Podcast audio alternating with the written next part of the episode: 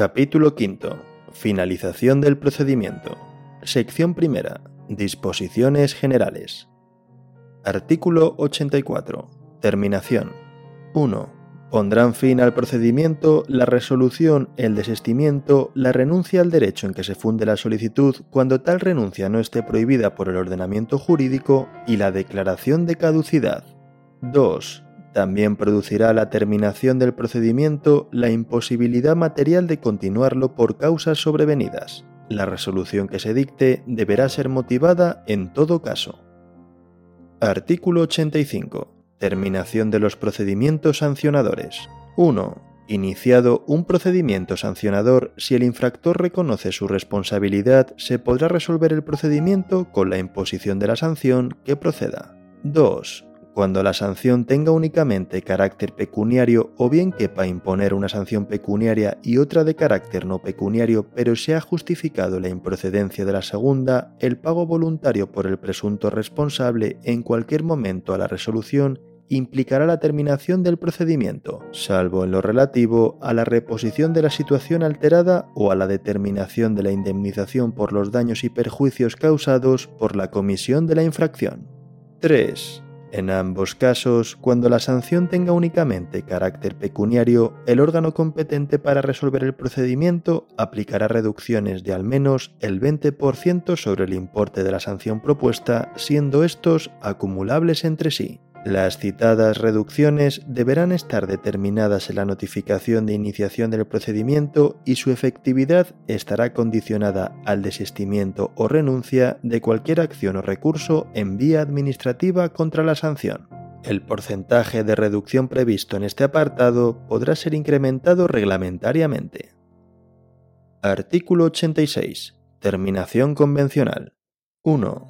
Las administraciones públicas podrán celebrar acuerdos, pactos, convenios o contratos con personas tanto de derecho público como privado, siempre que no sean contrarios al ordenamiento jurídico ni versen sobre materias no susceptibles de transacción y tengan por objeto satisfacer el interés público que tienen encomendado, con el alcance, efectos y régimen jurídico específico que en su caso prevea la disposición que lo regule pudiendo tales actos tener la consideración de finalizadores de los procedimientos administrativos o insertarse en los mismos con carácter previo, vinculante o no, a la resolución que les ponga fin. 2. Los citados instrumentos deberán establecer como contenido mínimo la identificación de las partes intervinientes, el ámbito personal, funcional y territorial y el plazo de vigencia, debiendo publicarse o no según su naturaleza y las personas a las que estuvieran destinados. 3. Requerirán, en todo caso, la aprobación expresa del Consejo de Ministros u órgano equivalente de las comunidades autónomas los acuerdos que versen sobre materias de la competencia directa de dicho órgano. 4. Los acuerdos que se suscriban no supondrán alteración de las competencias atribuidas a los órganos administrativos ni de las responsabilidades que correspondan a las autoridades y funcionarios relativas al funcionamiento de los servicios públicos. 5. En los casos de procedimientos de responsabilidad patrimonial, el acuerdo alcanzado entre las partes deberá fijar la cuantía y modo de indemnización de acuerdo con los criterios que para calcularla y abonarla establece el artículo 34 de la Ley de Régimen Jurídico del Sector Público. Sección segunda. Resolución. Artículo 87 actuaciones complementarias. Antes de dictar resolución, el órgano competente para resolver podrá decidir, mediante acuerdo motivado, la realización de las actuaciones complementarias indispensables para resolver el procedimiento. No tendrán la consideración de actuaciones complementarias los informes que preceden inmediatamente a la resolución final del procedimiento. El acuerdo de realización de actuaciones complementarias se notificará a los interesados, concediéndoles un plazo de siete días para formular las alegaciones que tengan por pertinentes tras la finalización de las mismas. Las actuaciones complementarias deberán practicarse en un plazo no superior a 15 días. El plazo para resolver el procedimiento quedará suspendido hasta la terminación de las actuaciones complementarias. Artículo 88. Contenido. 1.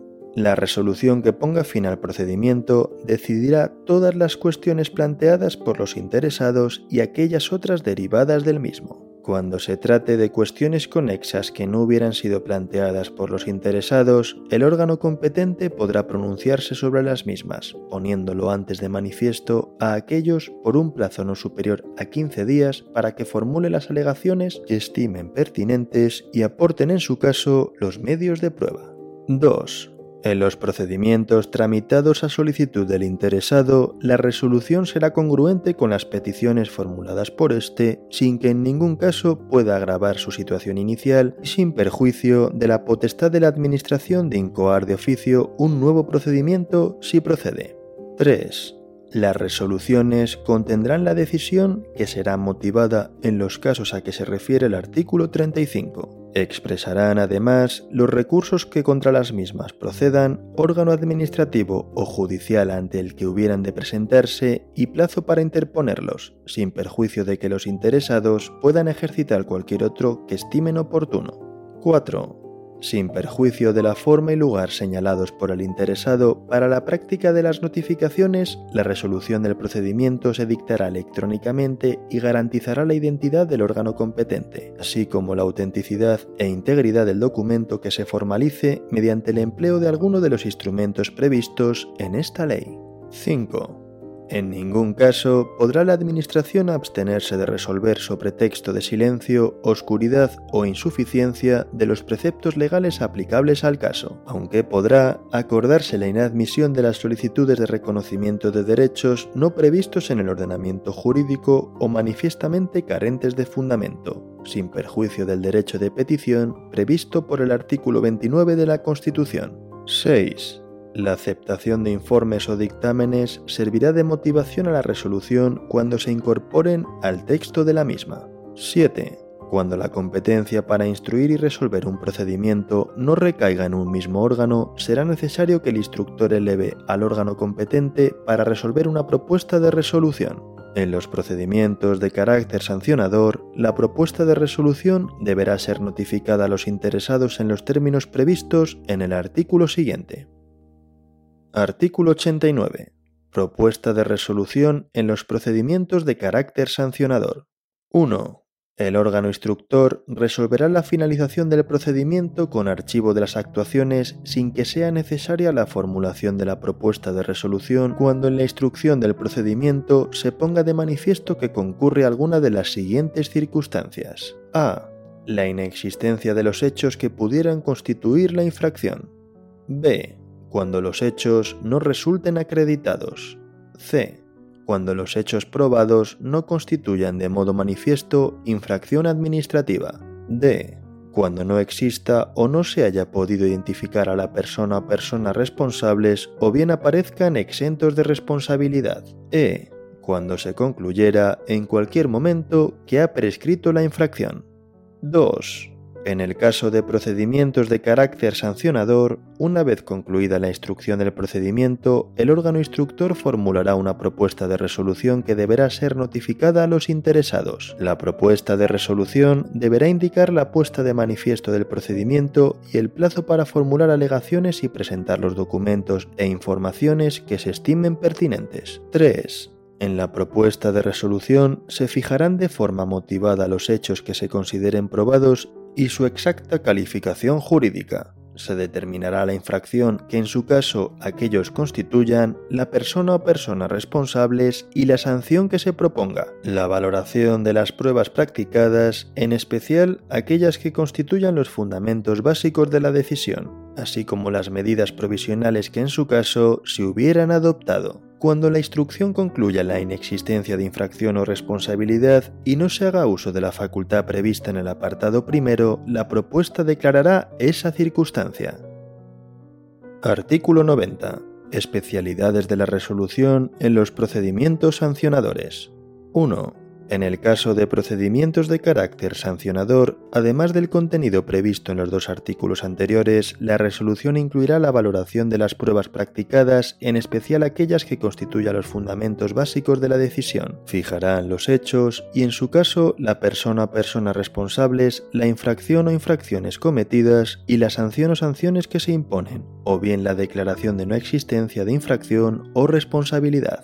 2 En la resolución no se podrán aceptar hechos distintos de los determinados en el curso del procedimiento con independencia de su diferente valoración jurídica. No obstante, cuando el órgano competente para resolver considere que la infracción o la sanción revisten mayor gravedad que la determinada en la propuesta de resolución, se notificará al inculpado para que aporte cuantas alegaciones estime convenientes en el plazo de 15 días.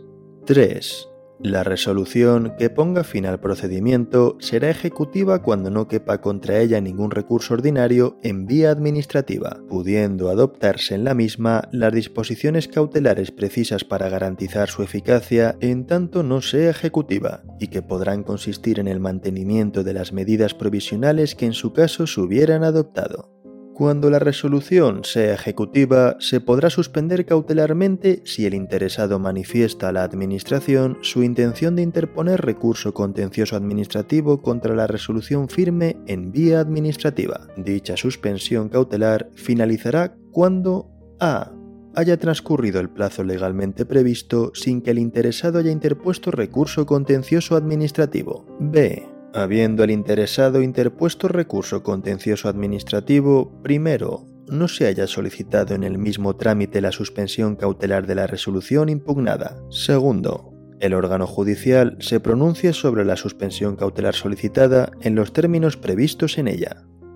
4 cuando las conductas sancionadas hubieran causado daños o perjuicios a las administraciones y la cuantía destinada a indemnizar estos daños no hubiera quedado determinada en el expediente, se fijará mediante un procedimiento complementario cuya resolución será inmediatamente ejecutiva. Este procedimiento será susceptible de terminación convencional, pero ni esta ni la aceptación por el infractor de la resolución que pudiera recaer implicarán el reconocimiento voluntario de su responsabilidad la resolución del procedimiento pondrá fin a la vía administrativa.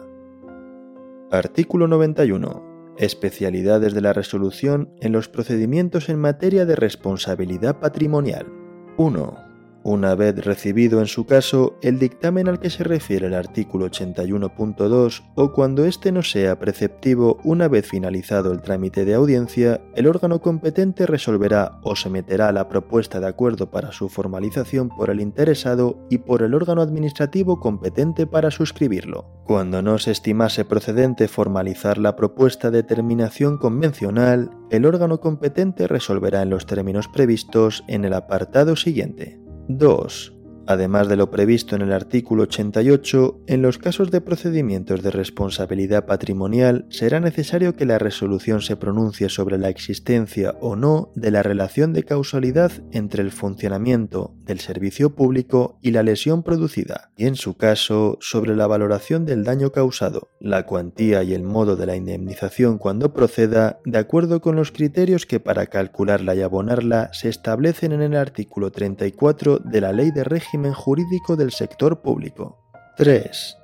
Transcurridos seis meses desde que se inició el procedimiento sin que haya recaído y se notifique resolución expresa o en su caso se haya formalizado el acuerdo, podrá entenderse que la resolución es contraria a la indemnización del particular.